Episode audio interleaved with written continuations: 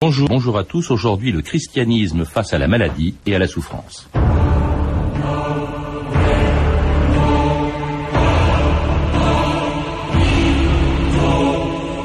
L'homme est né pour la douleur, tout comme les étincelles enflammées s'élèvent haut dans les airs.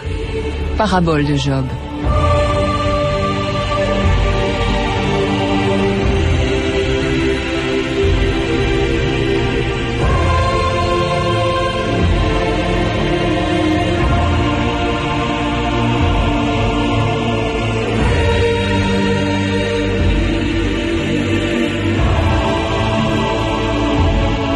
Mille ans d'histoire.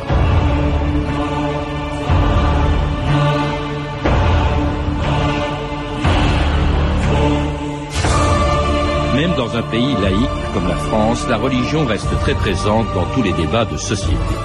On l'a vu dans l'affaire du voile, quand les responsables des trois grandes religions monothéistes se sont opposés à l'interdiction des signes religieux dans les établissements scolaires. Mais il est d'autres lieux et d'autres débats sur lesquels le judaïsme, le christianisme et l'islam pèsent encore très lourd. À l'hôpital, dans les laboratoires et dans les comités d'éthique, les débats sur l'euthanasie, la bioéthique, le contrôle des naissances, le traitement des maladies et de la douleur font appel à des valeurs qui s'inspirent des plus anciennes traditions religieuses. Celles qui, par exemple, affirment dans la Bible que la maladie et la souffrance ne sont que des punitions divines imposées aux deux coupables du premier péché de l'histoire. Tu as donc mangé du fruit de l'arbre que je t'avais défendu de manger. C'est la femme que tu m'as donnée qui m'en a proposé. Et j'en ai mangé. Qu'as-tu fait là? Pourquoi tu fais cela? C'est le serpent qui m'en a fait. J'en ai mangé. Ève, je multiplierai les souffrances de tes grossesses. Et c'est dans la douleur que tu enfanteras tes fils.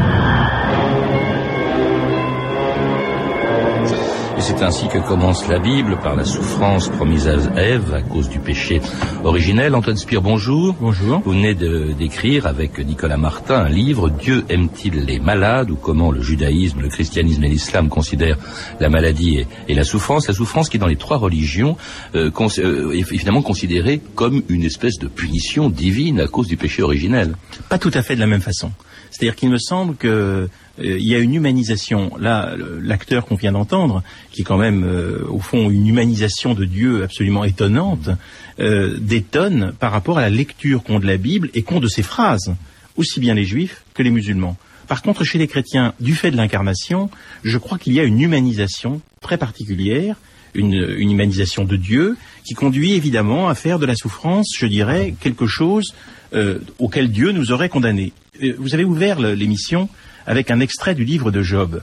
C'est quand même très très intéressant le livre de Job. J'ai constaté que ce livre n'est pas lu de la même façon dans les trois religions. Et quand on pose la question Dieu aime-t-il les malades, c'est quand même une question très importante.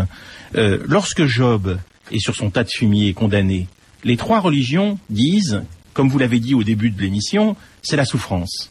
Euh, au fond, une souffrance qu'on ne s'explique pas, à laquelle Job est condamné. Mais d'une certaine façon, les chrétiens ne lisent pas, ou très rarement, la fin de la parabole. La fin de la parabole, c'est quoi? C'est que finalement, Job a perdu ses troupeaux, il a perdu ses femmes, il a perdu toutes ses richesses, euh, il est malheureux, il a été malade, etc. terrible. Bon, tout s'est abattu sur lui, et il continue à croire en Dieu. Et qu'est-ce qui se passe après? Parce qu'il continue à croire en Dieu, il devient riche. Et il devient riche, et de nouveau Dieu le bénit, et la richesse vient sur lui. Alors, très difficile à entendre pour les chrétiens, parce que ça voudrait dire que ce n'est pas exalter la pauvreté, mais c'est la richesse qui peut aussi être positive.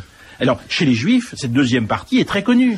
chez les musulmans aussi. Elle ne l'est pas chez les chrétiens. Donc les trois religions n'ont pas tout à fait la même façon de concevoir la maladie et la souffrance, Antoine Tout à fait. Euh, je pense, si vous voulez, que si les trois religions considèrent qu'il y a dans la souffrance quelque chose qui vient de Dieu, de la même manière, euh, elles ont combattu au nom finalement de leur référence à la vie. Les trois religions font référence à la vie et exaltent la vie, mais pas de la même façon. Les chrétiens, par exemple, considèrent que la vie, c'est positif. La vie, c'est, il faut la développer. Mais chez les, chez les musulmans, c'est pareil. Chez les juifs, c'est encore beaucoup plus fort. Au nom de la vie, on peut éventuellement abandonner tous les autres commandements. Ce qui fait par exemple qu'il y a des textes de commentaires de la Bible chez les juifs qui disent que si c'est pour préserver la vie, vous pouvez mentir, vous pouvez euh, euh, pratiquer l'adultère, vous pouvez, etc., etc. Si c'est pour préserver la vie. Ce qui signifie que préserver la vie est plus important que tout. C'est là où on voit finalement que chaque religion a lu différemment ce, ce, patrimoine commun. Est-ce que la conception que, que les religions, les trois religions du livre, se font de la maladie euh, ou de la, de la souffrance, ça compte encore dans un pays qui est laïque comme la France et plus de 2000 ans après le, la Bible? Ben C'est pour ça qu'on a fait ce livre. Hein. On a fait ce livre parce qu'il nous semble que la laïcité française, euh, dans laquelle nous sommes aujourd'hui, est entièrement pénétrée de religion et qu'en fait, par exemple, à l'hôpital, si on a mis tant de retard à traiter la souffrance, euh, il y a très très longtemps, travaillant pour Voix du Silence à France Culture, il m'était arrivé de m'interroger sur les conditions dans lesquelles les enfants, la souffrance des enfants était traitée à l'hôpital. Et j'avais eu quand même deux professeurs de médecine et deux infirmiers, c'était il y a 15 ans, hein, qui m'avaient répondu dans un hôpital pour cancéreux, vous savez, les enfants ne souffrent pas. Et cette conception-là, dans, dans, la France laïque, d'où vient-elle? Elle vient de l'idée, au fond, que la souffrance est négligeable, puisque c'est donné par Dieu. La souffrance est négligeable. Notre laïcité est marquée par les religions, terriblement marquées, et je dirais même plus, les autres religions minoritaires, et en l'occurrence le judaïsme et l'islam, sont sous la domination du christianisme et marquées eux aussi. Vous savez qu'il y a plusieurs judaïsmes, il y a plusieurs islams, et au fond, judaïsme et islam, en France, sont christianisés. En tout cas, dans le christianisme, la souffrance compte beaucoup. Elle explique par exemple le dolorisme des chrétiens ou la façon d'exalter la douleur qui n'était pas seulement une punition divine, mais le moyen aussi de racheter ses fautes à l'image du Christ dont la souffrance sur la croix était destinée, selon la Bible, à racheter les péchés des hommes. Si tu es vraiment ce que tu dis, tu es le Messie, pourquoi n'as-tu pas sauvé ta vie?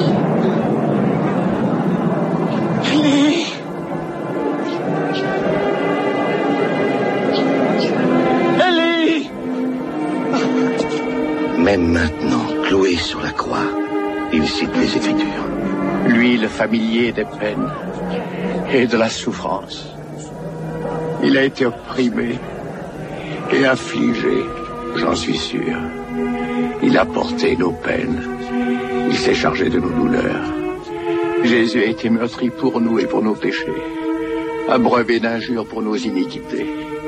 Et par ses blessures, nous sommes guéris.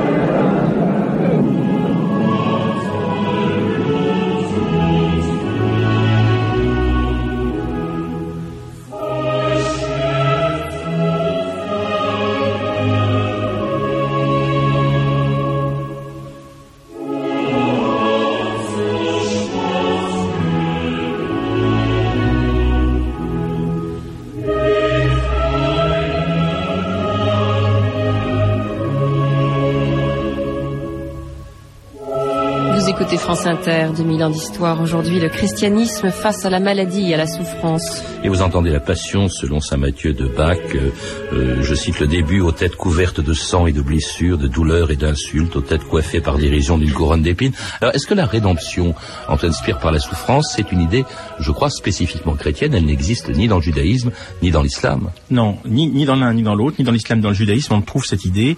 Et d'une certaine façon, le christianisme l'a développée à tel point d'ailleurs qu'il y a eu une réaction chrétienne qui un jour a considéré que c'était insupportable ce dolorisme. Mm. C'est-à-dire que il faut dire la vérité, le christianisme aujourd'hui n'exalte plus le dolorisme, mais ça a été une spécificité chrétienne que de l'exalter. Et ce qui a été condamné au fond, c'est presque la jouissance que peuvent, pouvaient avoir certains chrétiens à souffrir pour être comme le Christ. On souffre, donc on est comme le Christ. Notre corps souffrant nous promet, en conséquence, d'être acheté de nos péchés. Bah, cette jouissance, ce dolorisme, on le retrouve justement dans les textes euh, choisis par Stéphanie Duncan. Oui, d'abord, bien sûr, le modèle du martyr de Blandine, hein, cette chrétienne livrée par les Romains aux bêtes fauves et qui semble ne rien sentir, tant sa foi est grande. Blandine descendait dans l'arène, pleine de joie et d'allégresse, comme si elle n'était pas livrée aux bêtes, mais invitée à un festin de noces. Après les fouets, les fauves, après le grill, on l'enferma finalement dans un filet, et on la livra à un taureau qui la projeta longtemps en l'air. Mais elle ne sentait rien de ce qui lui arrivait, toute dans l'espérance et en conversation avec le Christ. Au Moyen Âge, en Europe occidentale, les chrétiens ne sont plus des martyrs, mais certains d'entre eux choisissent délibérément de souffrir. Les flagellants, par exemple. On lit dans une chronique italienne du XIIIe siècle, La crainte de la venue du jugement dernier était telle que nobles et roturiers, jeunes et vieux, et même des enfants de cinq ans, s'en allaient par les rues en procession, tout nus, à la réserve des parties naturelles qu'ils couvraient. Chacun avait son fouet à la main et se fustigeait les épaules jusqu'à ce que le sang en sortît. Ils poussaient des plaintes et versaient des torrents de larmes. Ils imploraient la miséricorde de Dieu. Autre exemple de mortification plus individuelle, celle donc de Sainte Catherine de Sienne, par exemple, au XIVe siècle. Dès l'âge de 15 ans, raconte la, vie des saints, hein, j'ai lu la vie des saints, dès l'âge de 15 ans, elle portait le cilice avec une ceinture de fer garnie de pointes aiguës. Hein. Le cilice était une chemise de crin euh, qui servait pour la pénitence. Dieu l'affligea de diverses maladies, mais les douleurs qu'elle éprouvait n'altérèrent jamais la tranquillité de son âme. Elle les regardait comme des moyens d'expier ses péchés et de purifier son cœur. Un jour, le Seigneur lui apparaît et lui dit préférez les peines et les afflictions et embrassez-les comme des rafraîchissements. En Catherine de Sienne va jusqu'à soigner les lépreux et boire l'eau dans laquelle elle a trempé leurs pansements. Sainte Thérèse d'Avila, grande mystique du XVIIe siècle, exprime clairement ce que vous disiez, Antoine Spire, le lien qui peut se faire entre souffrance et jouissance. Je vis, dit-elle, je vis un ange qui avait à la main un dard qui était d'or, avec du feu à l'extrémité. Il l'enfonça diverses fois dans mon cœur, et toutes les fois qu'il le retirait, il m'arrachait les entrailles et me laissait toute brûlante d'un si grand amour de Dieu que la violence de ce feu me faisait jeter de grands cris. La suavité du tourment est si excessive, dit sainte Thérèse d'Avila, que l'âme n'en désire pas la fin. L'identification au Christ conduit parfois à l'apparition de stigmates. Hein. ce sont de véritables plaies béantes qui apparaissent euh, aux mains et aux pieds, et même au niveau de la poitrine, et qui ruissellent de sang. Une stigmatisée, Marthe Robin, en 1930, décrit ce qu'elle éprouve. C'est une souffrance extrême, insupportable. C'est insupportable et c'est délicieux. C'est extraordinaire ces textes, Antoine Spire, euh, et, dont le dernier est au XXe siècle. Vous disiez que euh, l'Église, en revanche, condamne aujourd'hui ces manifestations, justement, euh, ce, dolorisme. C'est ce que dit d'ailleurs dans votre livre Paul Valadier, qui est un jésuite. Oui, aujourd'hui il le condamne, mais en même temps, il faut être honnête, les traces de ce passé demeurent. Et si vous voulez, dans l'histoire contemporaine, il y a aujourd'hui encore, à certains moments, des malades, par exemple, qui ne veulent pas, ou des médecins qui ne veulent pas donner les calmants qu'on a, donc de quoi apaiser la douleur, bien sûr, on ne dit pas c'est parce que vous allez partager les souffrances du Christ. Mais cette idée reste, nous semble-t-il, en, arrière-pensée, si vous voulez. On a l'idée, et si on arrivait de manière ou d'une autre à partager comme ça le sort du Christ, et au fond à pouvoir trouver la vie éternelle. Et euh, dans la réticence des médecins, ils ne se l'avouent pas tous, mais au moment du lancement de, ce livre, Dieu aime-t-il les malades, on l'a fait à l'occasion d'un congrès international de cancérologie, c'était à la, Défense, il y avait 200 personnes, il y avait surtout des, des médecins, des chirurgiens. Et il y a un ou deux chirurgiens qui sont intervenus pour dire, mais vous ne vous rendez pas compte à quel point la religion nous imprègne mmh. et comment, pour nous, c'est difficile parfois de dire on va atténuer la douleur. Alors qu'on a les moyens. La péridurale pour, pour, les accouchements. la péridurale pour les accouchements, c'est de plus en plus, c'est de plus en plus généralisé. Mais en même temps, il y a, vous avez encore des femmes qui la refusent la péridurale parce qu'elles veulent accoucher dans la douleur conformément à la Bible. Je veux dire que ce passé laisse des traces. Peut-être ça ira diminuant, mais dans notre laïcité, ce passé est encore très présent. Euh, Paul Valadier, donc on retrouve dans votre livre aussi Antoine Spire, euh, reconnaît quand même que le dolorisme était important pour euh, permettre au fond, dans le passé, au Moyen Âge, à supporter une douleur et une maladie qu'on ne pouvait pas guérir. Tout à fait. Euh, dans la mesure effectivement où la science, alors là on touche euh, l'idée euh, très traditionnelle de la science qui petit à petit prend la place des trous laissés par la, par la croyance et la foi. La science avance, la foi recule. Enfin, une certaine type de croyance recule. Mais Valadier montre très bien que ce n'était justement pas la vraie foi que de considérer que parce que la science ne pouvait rien, il fallait quand même croire en Dieu et espérer en Dieu parce qu'on était malade, en disant que c'était finalement du fait de Dieu. Mais aujourd'hui, où on a des explications scientifiques et rationnelles, on se rend compte que ce n'est pas dans les trous de la science que doit se loger la foi, mais ailleurs. Alors si l'Église a exalté longtemps la souffrance, elle s'est efforcée aussi de la soulager depuis toujours par le miracle ou par la médecine, comme Saint Vincent de Paul, ou plus près de nous, Mère Teresa auprès des lépreux de Calcutta, euh, François Foucard pour le magazine Vécu de France Inter en 1979. Dans la maison des lépreux, dans, le, dans les faubourgs de Calcutta, deux grandes cases avec des bas-flancs ou des lits. Il y a la, la case des hommes et celle des femmes. Dans la case des femmes, c'est en ce moment l'heure des soins. On défait des pansements Il y a des, des moignons, des plaies affreuses. À côté de moi, une femme est étendue sur un lit, elle, elle geint, le visage couvert d'un voile. À côté aussi, il y a cette vieille qui est très souriante, qui, qui à l'instant me serrait la main, puis ensuite a joint les, les mains dans le, le, le geste que l'on fait ici. Tous les lépreux sont assu- euh, actuellement assis allongés sur leur lit et nous, et nous regardent. Certains font des sourires et beaucoup joignent les mains dans, dans, dans ce geste de salutation que l'on voit aux Indes. Mère Teresa de Calcutta. Where there is despair, I may bring hope. Love is a giving, and we must give until it hurts.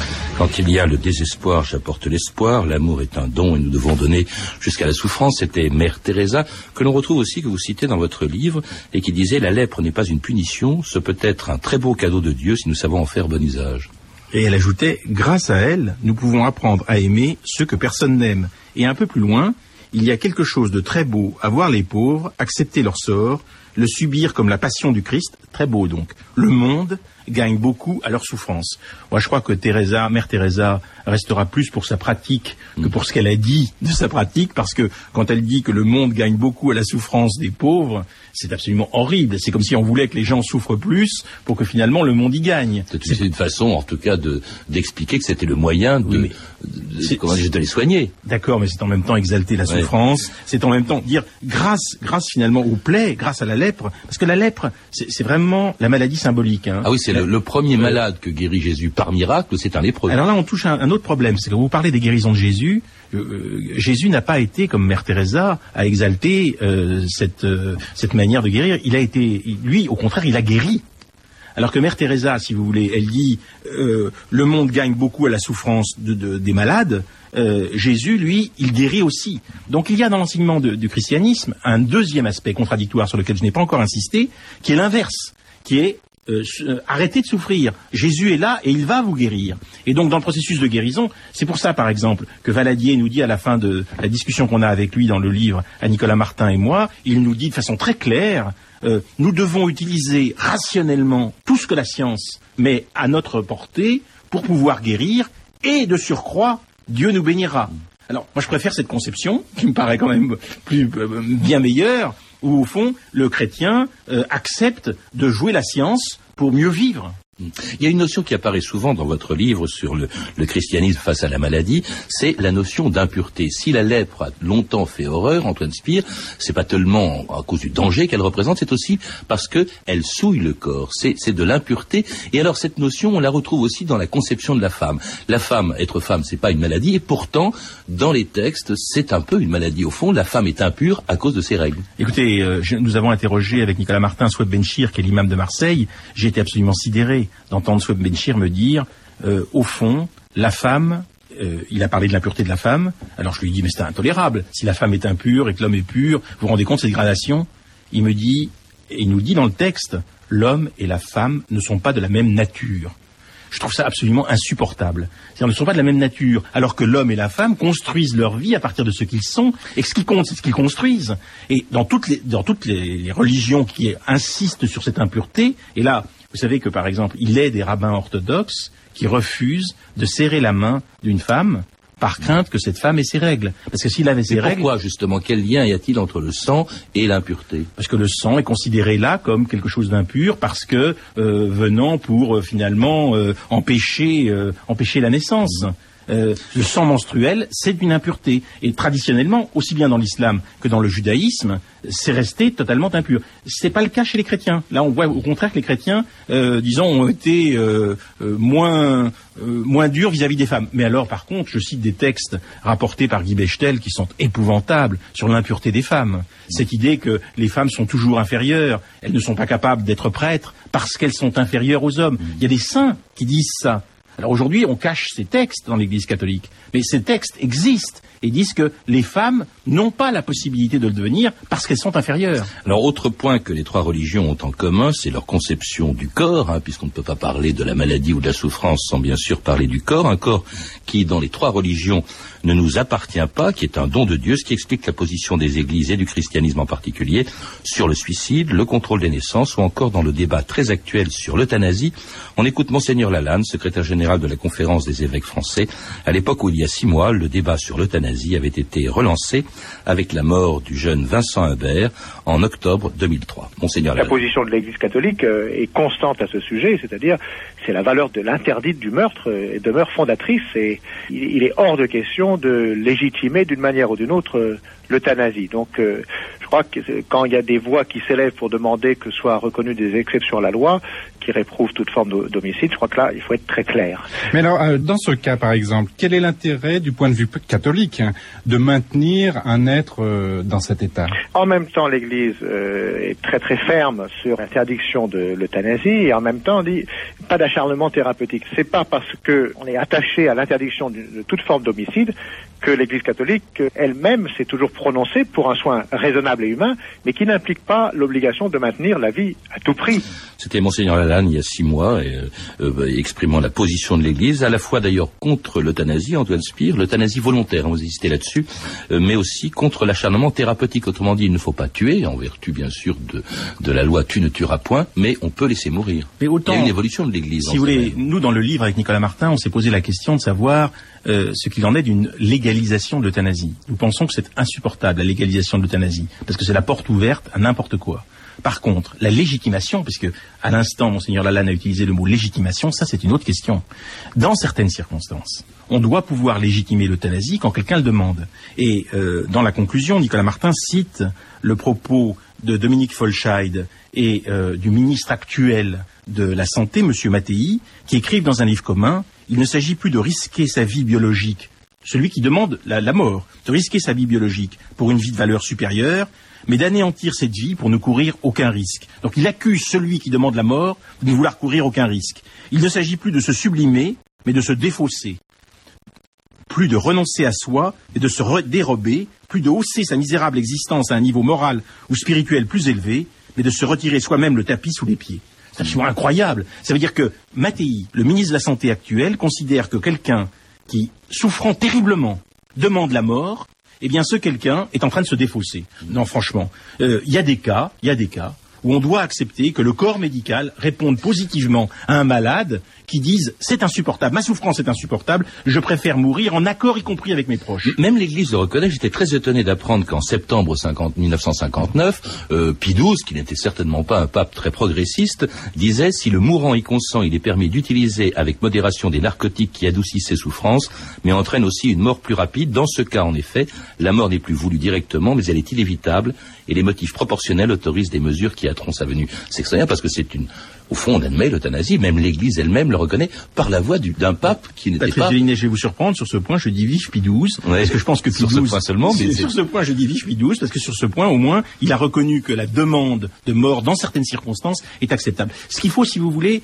c'est croire que euh, un collectif de médecins doit pouvoir se prononcer et répondre aux malades qui demandent la mort qu'on ne fasse pas ça n'importe comment. Euh, euh, les médecins ne sont pas là pour donner la mort, ils sont là pour donner la vie. Ils sont là pour aider à vivre. Donc c'est compliqué. Donc il faut qu'il y ait un collectif, il faut qu'on ait l'accord de la famille. Il, faut plein, de barrières. C'est pour ça que je pense que c'est pas forcément la loi qui doit permettre d'organiser ça, mais c'est des pratiques, des pratiques collectives, comme celle d'ailleurs qui a été celle courageuse, hein, très courageuse, du médecin qui s'est occupé du fils Humbert dont on parlait tout à l'heure. Il a quand même été très courageux parce que la mère voulait donner la mort, et lui, il a cautionné cela. Mais vous savez qu'il l'a fait avoir réuni son service, il a pris ses responsabilités de chef de service, et il l'a fait très courageusement. Est-ce que les positions de, l'Église sur la maladie et la souffrance euh, ont, pesé, Antoine Spire, sur les progrès de la médecine et, l'ont freiné? Par exemple, euh, certaines églises, pas le christianisme, hein, mais certaines églises, le judaïsme par exemple, euh, ou l'islam, ont toujours été hostiles à l'autopsie, toujours au nom de, du respect de l'intégrité du corps. C'est exact, c'est exact. Il y a euh, dans l'islam comme dans le judaïsme, un respect du corps. Alors moi je pense pas que ça va. vous pouvez dire que ça empêche évidemment la science d'avancer. Euh, dans la mesure où euh, l'autopsie permet d'utiliser éventuellement tout ce qu'on apprend sur tel ou tel organe affecté d'une maladie. Mais c'est vrai que ce respect du corps est un respect sacralisant qui ne, qui, ne devrait pas correspondre à la pratique de certaines religions. Je pense que cette sacralisation du corps est contradictoire avec d'autres aspects du judaïsme, par exemple. il y a dans cette sacralisation du corps quelque chose qui est insupportable. Vous savez qu'il euh, y a l'idée quand même, euh, au moment de l'enterrement, euh, dans la religion juive, de mettre le corps tout nu dans un drap, et c'est tout, parce qu'il se décompose. Donc c'est quand même pas une sacralisation du corps, puisque on dit le corps doit se décomposer, il doit retourner à la terre, et il retourne complètement à la terre. Alors que par exemple, dans d'autres religions, euh, il est habillé, etc., et richement. Donc c'est un peu différent. À la fin de votre livre, Antoine Speer, vous, vous évoquez une expérience tout à fait étonnante, nouvelle, qui a été inaugurée par René Friedman à l'hôpital Béclair de Clamart, qui est une coopération et même la consultation des, des autorités religieuses à l'hôpital. C'est assez extraordinaire, ça. Moi, moi, ça me paraît la laïcité bien comprise. C'est-à-dire que Friedman a initié une pratique très neuve, consiste quand les gens se posent des questions, à la fois sur les problèmes de naissance, euh, bébé éprouvette, etc., à la fois sur les problèmes de mort, euthanasie, etc., qu'il y ait une consultation des religieux, indépendamment des médecins, qu'ils puissent faire sur place, de façon à ce qu'ils sachent que toutes les religions, euh, après avoir co- défendu un corps dogmatique, sont capables, en face de la, réalité, d'évoluer, de conseiller aux gens, de faire ce qu'on peut faire dans ce cas, et au fond d'interpréter la situation. Et je trouve que euh, Friedman a fait quelque chose de très très très très important, c'est que à l'hôpital public, ces religieux qui sont là aident les patients d'une certaine religion qui le veulent, qui veulent avoir le conseil d'un religieux, au fond, à se prononcer dans le cadre de leur religion, parce que la laïcité respecte à ce point les religions. Merci Antoine Spier. Je rappelle donc qu'avec Nicolas Martin, vous êtes l'auteur d'un livre, Dieu aime-t-il les malades, les religions monothéistes face à la maladie, un livre publié chez Anne Carrière. À lire également pour comprendre les pratiques religieuses des juifs, des chrétiens et des musulmans, d'Isabelle Lévy, publié aux presses de la Renaissance. Euh, je signale également qu'Antoine Spier dirige une collection aux éditions Le Bord de l'eau qui vient de publier une autobiographie de Boris Frankel intitulée Profession révolutionnaire. Boris Frankel étant cet intellectuel qui est sorti de l'ombre en révélant le passé trotskiste de Jospin. Vous avez pu entendre des extraits des films suivants, La Bible de John Huston et Jésus de Nazareth de Franco Zeffirelli. Vous pouvez retrouver, vous le savez, ces renseignements en contactant les services des relations avec les auditeurs au 0892 68 10 33, 34 centimes d'euros la minute ou consulter le site de notre émission sur franceinter.com. C'était 2000 ans d'histoire, la technique Pascal Baldassari, Julien Chabassu.